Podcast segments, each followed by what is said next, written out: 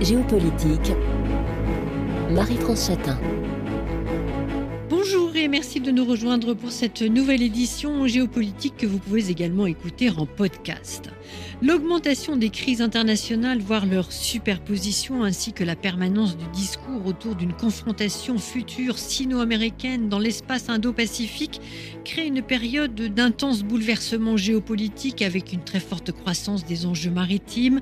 Le 21e siècle sera maritime, l'importance de l'océan ne cesse d'être soulignée, que ce soit du point de vue du climat les immenses ressources qu'il abrite ou dans les échanges ou la géopolitique. La mer est devenue indispensable à l'essence même de la puissance, la création de richesses et la projection des forces, ce qui fait craindre le retour au combat sur, sous et au-dessus des mers, les fameux conflits de haute intensité. Regard avec nos invités, l'amiral Bernard Rogel, ancien chef d'état-major de la marine et ancien chef de l'état-major particulier des présidents François Hollande et Emmanuel Macron, auteur de Un marin à l'Élysée, des sous-marins nucléaires au bureau du président aux éditions Talent bonjour. Bonjour. Cyril Coutancet, directeur du département recherche du Centre d'études stratégiques de la marine et enseignant à Sciences Po, auteur de nombreux ouvrages consacrés à la mer, dont notamment L'Empire des mers, Atlas historique de la France maritime et La mer, une infographie au CNRS Édition. Bonjour. Bonjour. Et Maxence Brichoux, chercheur au Centre Thucydide de l'Université Paris-Panthéon-Assas et auteur de Géopolitique des mers aux presses universitaires de France. Bonjour. Bonjour. Amiral Rogel, on a parlé hier de la guerre d'Ukraine, dont je rappelle qu'elle n'est pas euh, centrée sur le, combat naval. Vous souhaitiez euh, voilà, revenir un petit peu sur ce qu'elle nous apprend, cette guerre, sur le plan naval, Amiral Rogel Je trouve que cette guerre, finalement, nous rappelle euh, quelques fondamentaux. Fondamentaux qu'on n'avait pas tout à fait oubliés, puisque lorsque nous avons fait l'intervention en Libye en en coalition en, 2011, on a mis en pratique des fondamentaux que n'avait pas oubliés, pour lesquels on, s'entraînait, mais, qui n'étaient pas, euh, pas employés euh, lors de, cette période de la mondialisation heureuse qu'on a évoquée. L'Ukraine est, très riche en, en, enseignement parce que, d'abord, euh, on voit bien les difficultés d'accès pour une marine à, la zone littorale qui est de plus en plus complexe parce qu'il peut avoir des processus de minage, mais aussi des, des, outils, euh, des outils mis en œuvre euh, à partir de la Terre qui sont, euh, je ne veux pas dire qu'ils sont nouveaux, mais en tout cas dont la technologie permet d'accroître la compétitivité. Je pense en, particulier aux, aux, drones navals. Je pense aussi qu'elle est la démonstration qu'une marine est efficace lorsqu'elle sait projeter de la puissance depuis la mer, mais à une certaine distance de la mer pour se mettre en sécurité. Je rappelais il n'y a pas très longtemps qu'une cible en mer est toujours plus difficile à atteindre qu'une cible à terre, puisque la, cible à terre est, fixe. Mais en revanche, il faut prendre un, certain nombre de précautions, lutter contre un certain nombre de nouvelles menaces ou de menaces anciennes qu'on redécouvre, comme, comme celle des mines que j'ai évoquées auparavant. Donc on regarde très attentivement ce qui se passe, et, comme ça a été dit hier, c'est un mélange d'anciens et de nouveaux en réalité. Pour autant, je parle pour la Marine nationale, on, s'y est préparé à ce genre de conflit. Donc ça, ne nous surprend pas. J'entends beaucoup parler aujourd'hui euh, de retour à la guerre de haute intensité. Je préfère d'ailleurs, moi, parler d'engagement euh, majeur de, longue durée. Mais cette haute intensité, on s'y prépare depuis des années et des années. Donc euh, on n'est pas totalement surpris. Hmm. Vous souhaitez rajouter quelque chose, Cyril Goutancet, où on passe à la géographie des tensions dans le monde? Je pense que c'est important un constat, les eaux les plus chaudes de la planète le sont aussi sur un plan géopolitique. Je ne sais pas si c'est un hasard ou pas. Euh, et, je pense là euh, à la Méditerranée et à, l'océan Indien. On va en parler. On commence peut-être par, euh, par ce qui est un peu plus froid, l'océan Atlantique, qui fut longtemps un, laboratoire de la gestion durable des ressources halieutiques et de l'évolution de la pêche. L'océan Atlantique qui a aussi connu, qui a été le théâtre d'un véritable affrontement aéronaval au siècle dernier. C'était euh, la guerre des Malouines en, 1982. Qu'est-ce que vous pouvez nous dire, Cyril Coutancet, de, l'océan Atlantique en termes de, de tension navale? Alors, il y avait effectivement la guerre des Malouines, mais euh, on l'oublie un peu. Mais avant notre période de mondialisation heureuse, on avait quand même pas mal d'activités en, Atlantique. Avec les soviétiques à l'époque, mais ça occupait pas mal les marines de l'OTAN avec des déploiements de sous-marins euh, soviétiques donc euh, très importants. Il y a toute une partie des marins dans la marine nationale qui ont, alors là, qui sont en train de partir, mais qui ont connu cette période de déploiement quasiment constant, euh, d'activité très forte. Et c'est quelque chose qui avait disparu justement avec la chute de l'Union soviétique, et puis qui est revenu progressivement et qui revient de plus en plus avec un autre élément qui, on est, on est euh, dans, la projection, mais qu'il faudra avoir en tête, c'est aujourd'hui, on, regarde beaucoup la Chine du côté de la mer de Chine méridionale, un peu de l'océan Indien, mais la Chine avec euh, sa volonté de devenir une marine mondiale, une marine qui compte, qui se déploie sur tous les océans et mers du globe, un jour, alors elle, a déjà fait quelques apparitions, hein, ces bâtiments ont fait quelques apparitions euh, en Méditerranée, mmh. euh, etc. Mais on peut avoir vocation à, avoir des déploiements euh, dans les 10, 15, 20 ans qui viennent du, côté, du, côté de Brest, en Atlantique, etc. C'est un, il y, a, la voie arctique hein, qui, peut, qui peut amener, il y a des coopérations russes, Russie-Chine qui jouent. Donc c'est quelque chose qu'on a devant nous. Et je, de ce point de vue-là, je serais curieux de savoir comment euh, les Chinois apprécieront dans cette période-là le droit de la mer, puisque pour l'instant, États-Unis, euh, Européens sont des défendent la liberté de navigation. Les Chinois, je pense que quand ils se baladeront en Atlantique, seront des fervents défenseurs de la liberté de navigation aussi. Donc euh, c'est toujours réversible ces, affaires-là. Mais donc l'Atlantique, effectivement à mon avis, c'est à surveiller dans les années qui viennent. Oui.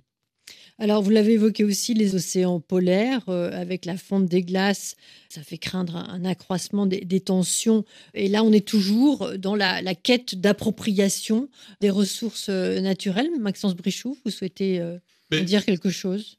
Oui, l'océan Arctique, c'est assez c'est prenant comme sujet, puisque on parle beaucoup d'environnement, de protection, de mutation des sociétés. Le souci écologique prend beaucoup d'importance, mais nonobstant, on en reste quand même dans une dynamique très moderne où on cherche à explorer, on cherche à exploiter, et dès que s'envisage le moyen d'aller en Chine ou venir de Chine plus rapidement en passant par les routes maritimes euh, qui longent la Russie d'un côté ou le Canada de l'autre côté, on va peut-être en profiter. Donc on est quand même toujours, ça peut dire, j'ai envie de dire, les héritiers de Christophe Colomb, c'est-à-dire qu'on cherche toujours à rejoindre la Chine plus rapidement en passant potentiellement par l'océan Arctique.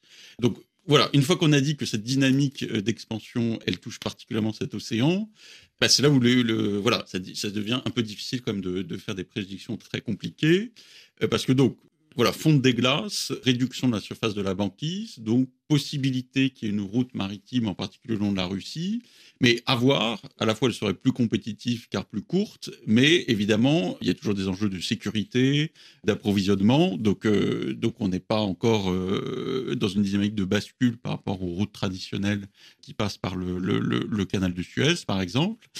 Et l'autre chose, c'est les revendications au regard des ressources euh, naturelles qui sont, euh, en particulier euh, pétrolières et gazières, puisqu'on sait que la Russie considère tout cependant de sa, de sa côte comme une, zone d'expansion économique, ce qui est déjà le cas, puisque euh, on sait qu'ils exploitent du gaz euh, avec des entreprises françaises qui ont pu être associées à cette euh, dimension-là. Et donc là, évidemment, pour faire lien avec ce qui se passe sur d'autres zones, c'est la tension sur la gouvernance, parce qu'il y a un Conseil de l'Arctique dont le fonctionnement était relativement satisfaisant jusqu'en 2022, et puis là qui est directement impacté par les tensions géopolitiques euh, dues à la, encore une fois, la guerre russo-ukrainienne. Donc euh, aujourd'hui, ce qui est intéressant un peu dans le panorama géographique qu'on va mener, c'est quand même la solidarité des théâtres. Solidarité du point de vue du droit, c'est-à-dire qu'on a des règles universelles de la Convention de Montego Bay qui sont censés s'appliquer euh, à l'ensemble des espaces maritimes. Mais après, il y a des zones régionales sur lesquelles il y a différents acteurs, différents enjeux. Et donc, ce qui se passe sur un théâtre est susceptible d'impacter un autre théâtre du point de vue des normes qui sont mises en jeu et potentiellement qui ne sont pas respectées. Donc, cette solidarité, elle est du point de vue politico-juridique.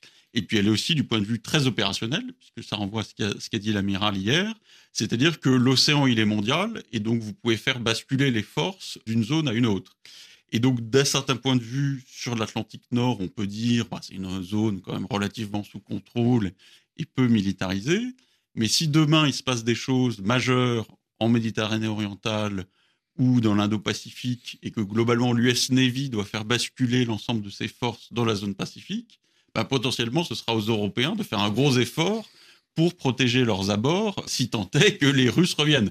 Donc, euh, donc cette solidarité entre les théâtres, il faut vraiment l'avoir en tête avec des logiques de bascule.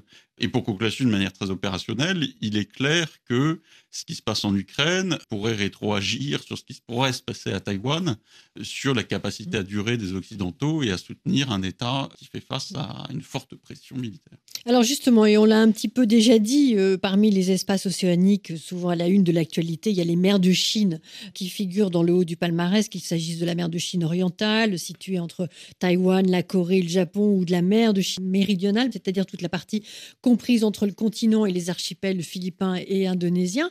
On l'a dit, depuis les années 70, donc 1970, les, nouvelles règles du droit de la mer ont réveillé les ambitions euh, des riverains et particulièrement de la Chine qui considèrent que la mer de Chine lui appartient.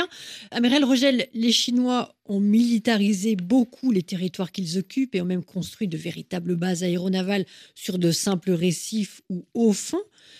Qui pour contraindre la Chine à démonter ses, installations et que peut-on faire? Alors je crois que là, il faut euh, replacer ça dans le, contexte d'expansion mondiale de, la Chine. La mer de Chine est un, cas de figure assez intéressant parce qu'il conjugue plusieurs facteurs. D'abord, euh, un facteur de profondeur stratégique pour euh, les, Chinois. S'ils veulent avoir une marine mondiale, il leur faut un peu d'espace de manœuvre, mmh. en particulier pour leurs sous-marins, mais pas seulement, pour leurs porte-avions, puisque je rappelle que le but des, des Chinois, c'est de construire quatre porte-avions. Euh, ils ont, et c'est important de le rappeler, c'est comme un, pas un collier d'îles, mais enfin bon, ils ont une sorte de barrière. Ils appellent, ça, une ligne en neuf points. Ça s'appelle aussi la langue de bœuf, puisque ça, ça dessine très exactement une, une, langue de bœuf sur le, plan maritime. Mais en fait, ils ont défini une zone de sécurité.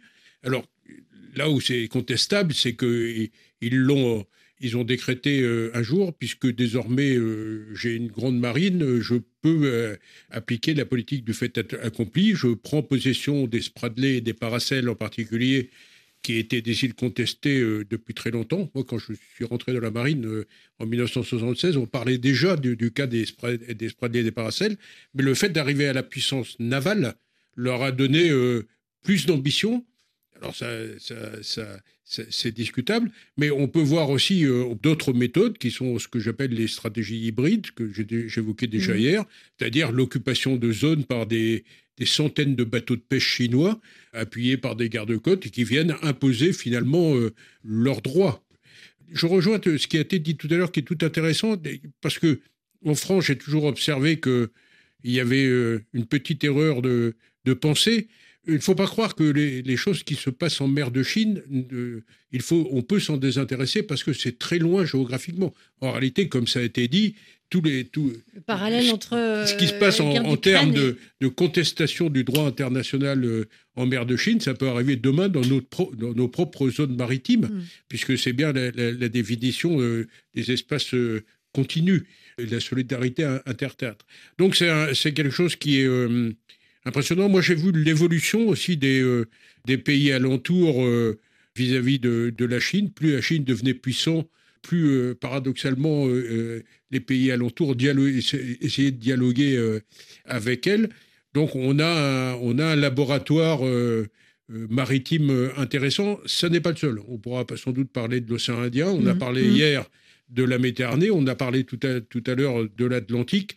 En fait, ce qui se passe avec ce, ce nouveau paradigme géostratégique qu'on a évoqué hier, finalement, euh, qui est caractérisé par la fin du monopole de la puissance navale occidentale, vous l'aviez dit mm. hier en, début euh, d'émission, eh bien, euh, c'est là aussi un renouveau des théâtres, un renouveau stratégique, pardon, des théâtres maritimes. On voit partout, de l'Atlantique Nord à l'Arctique, en passant par la Méditerranée, l'océan Indien qui va être une zone de, de, de, dire, j'appelle souvent ça la, la zone de confrontation des, des blocs géostratégiques mmh. euh, euratlantiques et euh, Indien et, et, Indo-Pacifique, et puis les mers de Chine qu'on vient d'évoquer. Donc on voit partout ces, zones de tension augmenter. Mmh.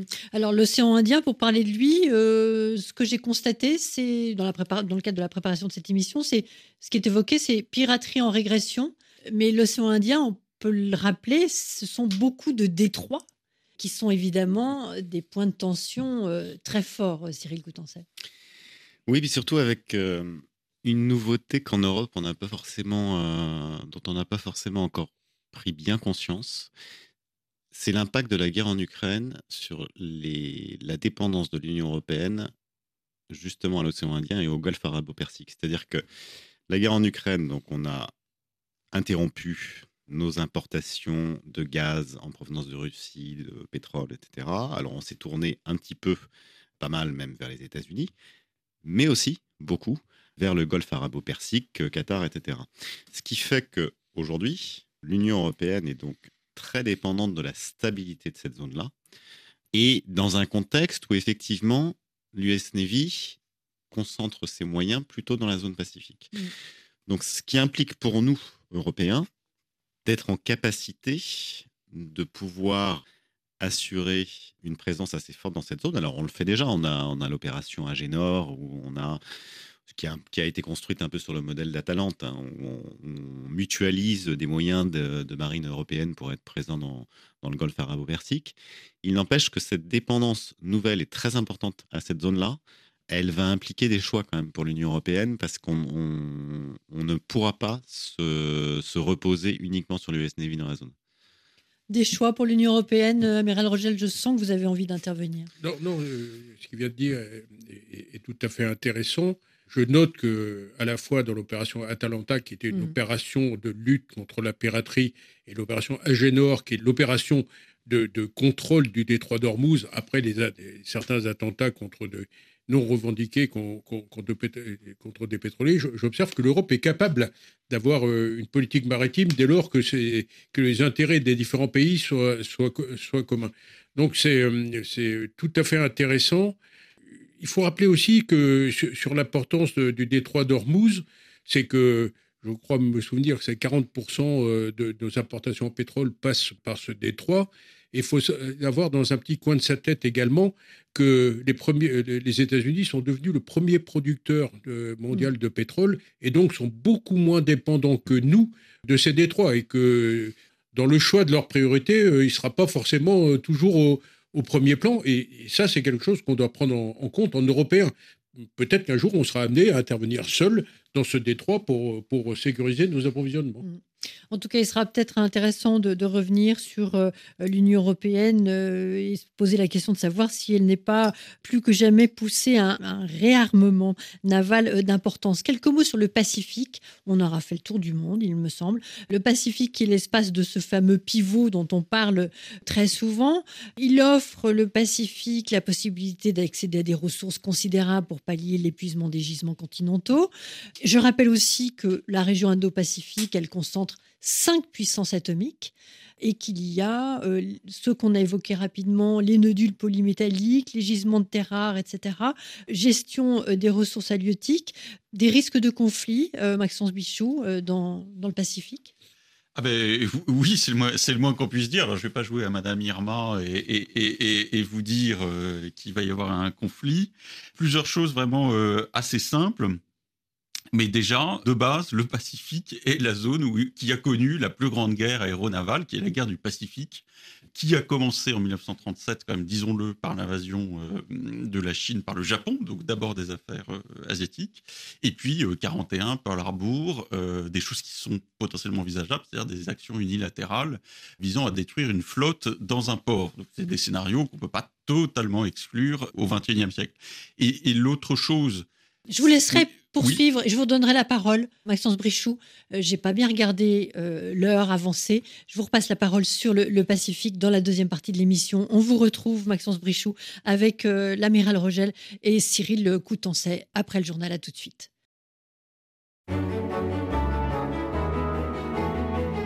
Géopolitique. Marie-France Chatin. Nous retrouvons nos invités, l'amiral Bernard Rogel, ancien chef d'état-major de la marine et ancien chef de l'état-major particulier des présidents François Hollande et Emmanuel Macron, Maxence Brichoux, chercheur au centre Thucydide de l'université Paris-Panthéon-Assas et Cyril Coutancet, directeur du département recherche du centre d'études stratégiques de la marine et enseignant à Sciences Po. Maxence Brichoux, je vous repasse la parole, je vous ai interrompu pour laisser la place au journal. Nous parlions du Pacifique et des risques de conflit. Merci à vous. Donc le Pacifique, c'est déjà une longue histoire de conflits euh, aéronavals qui ont honnêtement forgé l'expérience opérationnelle de l'US Navy, euh, qui a tout appris là, euh, en particulier l'aéronaval. Et donc le, second point, outre l'histoire, c'est quand même la position de la Chine. Et là quand même, je pense que voilà, j'ai écrit un bouquin géopolitique des mers, et c'est vrai que, j'ai dire, le sort du monde est suspendu à ce fait géographique de base, qui est que la Chine n'a pas accès à la haute mer, donc c'est ce qu'a évoqué l'amiral Rogel, parce que un fait géographique de base mais fondamental, qui est donc ce chapelet d'îles, Japon, euh, Taïwan, Philippines, Indonésie, et donc qu'elle n'a pas accès à la haute mer et au Pacifique au sens euh, océanique du terme, euh, mer des Philippines. Et donc, si on veut dissuader les Chinois, encore faut-il les comprendre. Et donc, de leur point de vue, il y a ce, ce sentiment de, voilà d'être un peu repoussé euh, dans sa zone, j'ai envie de dire, un peu terme euh, sportif. Et on peut aller jusqu'à dire que pour les Chinois, avoir une sorte d'hégémonie ou de suprématie dans cette zone est la condition de leur sécurité. Et donc, si guerre il y a, donc je n'ai rien à en dire sur les probabilités euh, plus ou moins importantes, mais on peut qualifier cette potentielle guerre. c'est ce que disait Raymond Aron en disant guerre hégémonique. C'est-à-dire, c'est pas posséder un territoire, posséder une ressource, mais c'est la potentialité que pour la Chine et pour les États-Unis, à contrario, euh, dominer la zone est la condition de sa sécurité et de sa primauté dans le rang des puissances. Et outre le facteur géographique, et j'en terminerai là, outre le facteur géographique, donc cette série d'îles qui donne un sentiment d'oppression pour les Chinois, le fait est que ces pays sont essentiellement des alliés des Américains, avec des accords bilatéraux de mmh. défense entre les États-Unis le Japon, la Corée du Sud et les Philippines, qui sont des accords tout hmm. à fait actifs. Et même les États-Unis essaient un peu de multilatéraliser en facilitant le rapprochement entre la Corée du Sud et le Japon. Et donc, s'il n'y a pas d'OTAN oriental et, pacifique, il y a quand même ce réseau d'alliances qui est un phénomène euh, majeur pour cette question. Hmm. Alors, j'en reviens à l'Indo-Pacifique avec euh, cette question, euh, Amiral Rogel. Quelle place pour la France dans l'ère Indo-Pacifique hein, C'est très à la mode depuis quelques années de parler de la place de la France dans cette euh, région. Et qu'est-ce que vous pouvez nous dire de la pensée navale française? Alors, ce sont deux, questions qui sont assez liées euh, en réalité.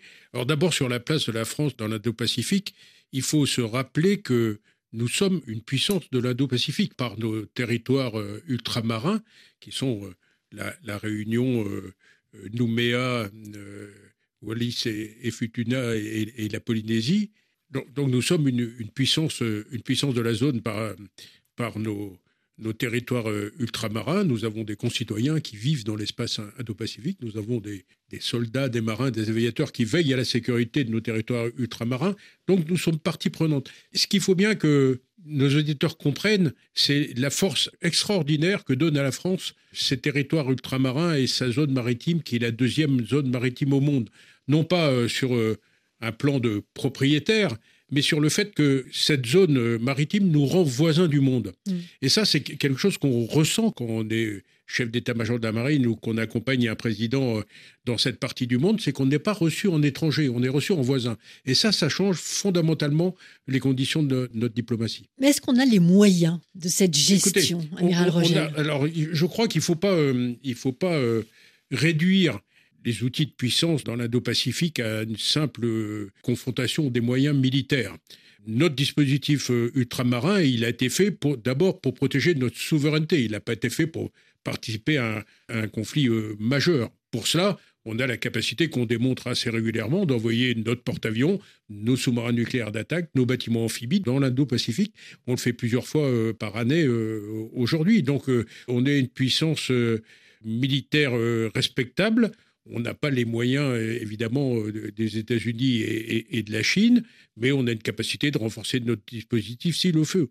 Moi, je crois qu'il faut aussi ramener cette compréhension de notre puissance dans l'Indo-Pacifique par le fait qu'on appartient à beaucoup d'organisations régionales, que, euh, encore une fois, on est reçu en, tant que voisin et pas en tant qu'étranger, et que donc on pèse sur les discussions. Mm.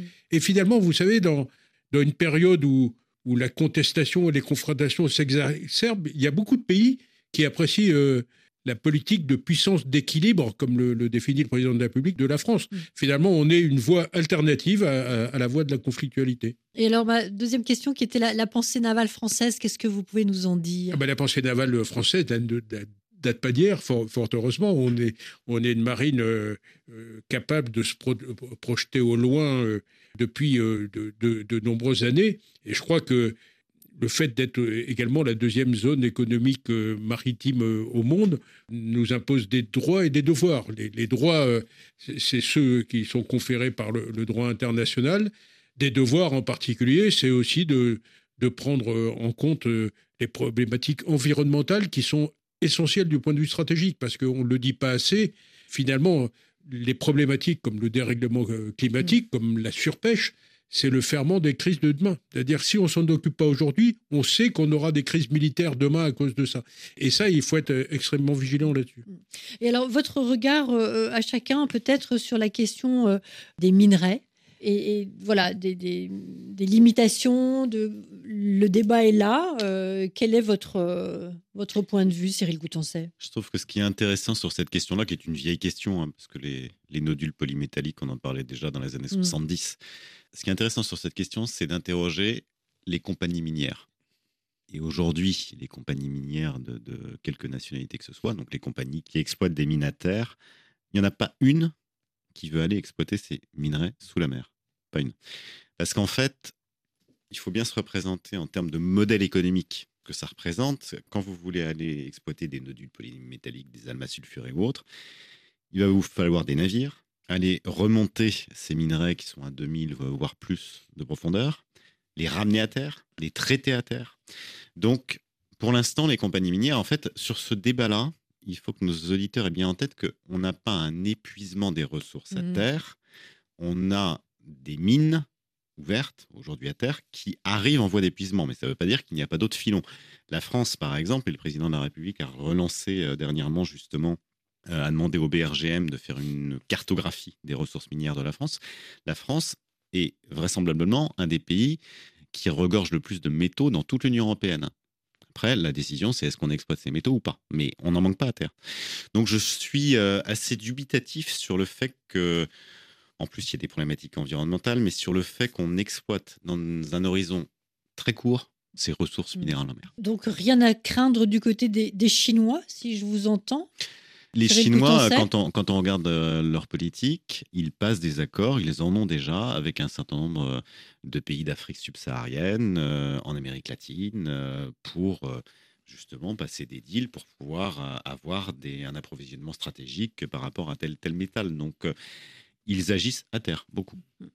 Alors, à ce stade, puisque c'est la deuxième émission sur la question du réarmement naval, pour ce qui est des défis des marines aujourd'hui, on l'a abordé un peu rapidement. C'est peut-être le moment d'approfondir un tout petit peu les aspects technologiques avec cette question est-ce qu'il peut y avoir un conflit naval comme on l'a connu euh, dans le passé?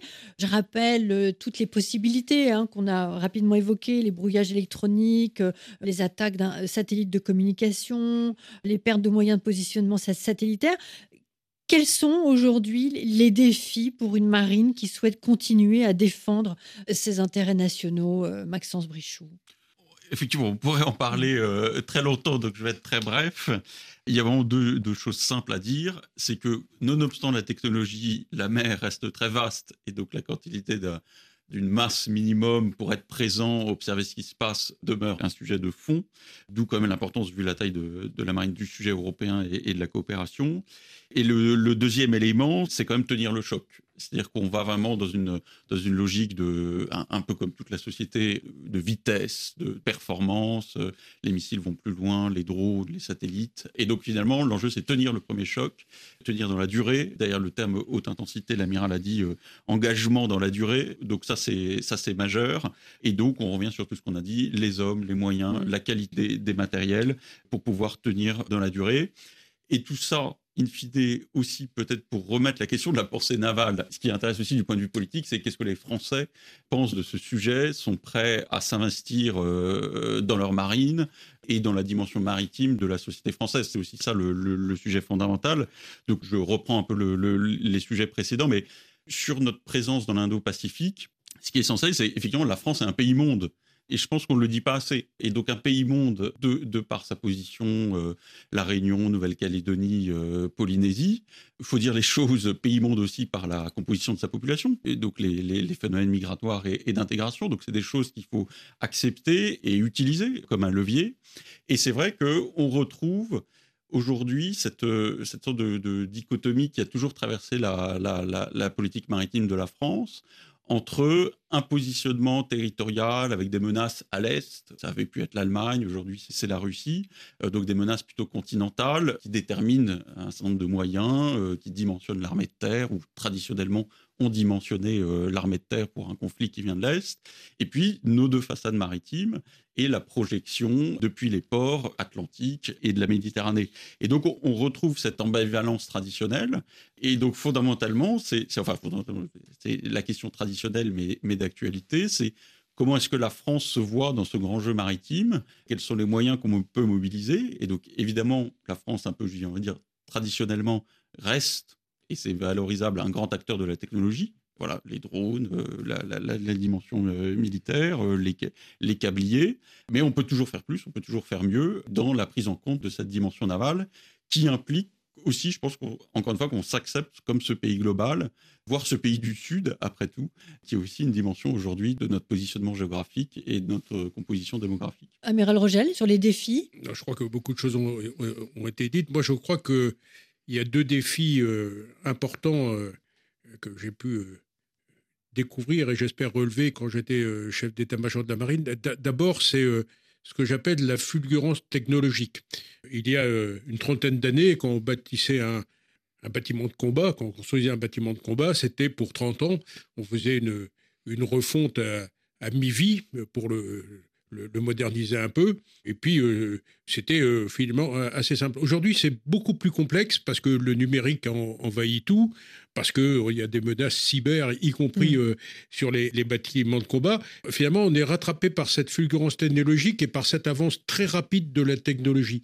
Et, moi, je passais ma vie à expliquer aux marins qu'il fallait euh, en permanence désormais rebalayer tous nos modèles. C'est-à-dire qu'un modèle qui avant durait 20 ans, un modèle capacitaire, un modèle de ressources humaines aussi, qui durait 20 ans, aujourd'hui il dure 5 ans. Et il faut rebalayer en permanence ça. Et c'est cette adaptabilité qui est complexe aujourd'hui.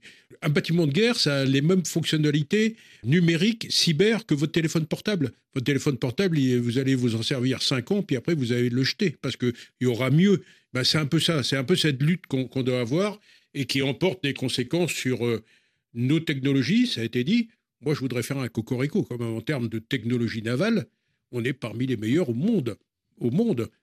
Tout le monde n'est pas capable de faire un, porte-avions, tout le monde n'est pas capable de faire des sous-marins nucléaires, tout le monde n'est pas capable d'avoir des moyens de détection anti-sous-marins tels qu'on les a maintenant et qui sont régulièrement plébiscités par les Américains, excusez du peu.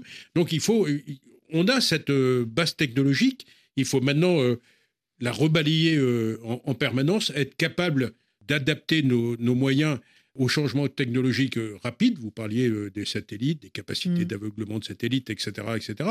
Et puis, il faut aussi, encore une fois, faire très attention à, nos ressources humaines parce qu'on a besoin de gens de plus en plus qualifiés. Mm. quand je suis rentré dans la marine, les ressources humaines de la marine, c'était une pyramide. Il y avait une grosse base non qualifiée et une petite pointe euh, très qualifiée. Aujourd'hui, euh, les ressources humaines de la marine, c'est un ballon de rugby. C'est-à-dire que le centre, si je puis dire, l'équateur du, ballon de rugby, c'est une base d'officiers mariniers supérieurs, sous-officiers, pour parler comme, comme dans l'armée de terre, d'officiers mariniers supérieurs, qui est extrêmement qualifié. Et ça, ça pose un deuxième euh, problème, un deuxième défi, qui est de la fidélisation de nos équipages. Parce qu'on forme tellement bien nos équipages que évidemment euh, les industries civiles sont tentées de venir nous les, récupérer.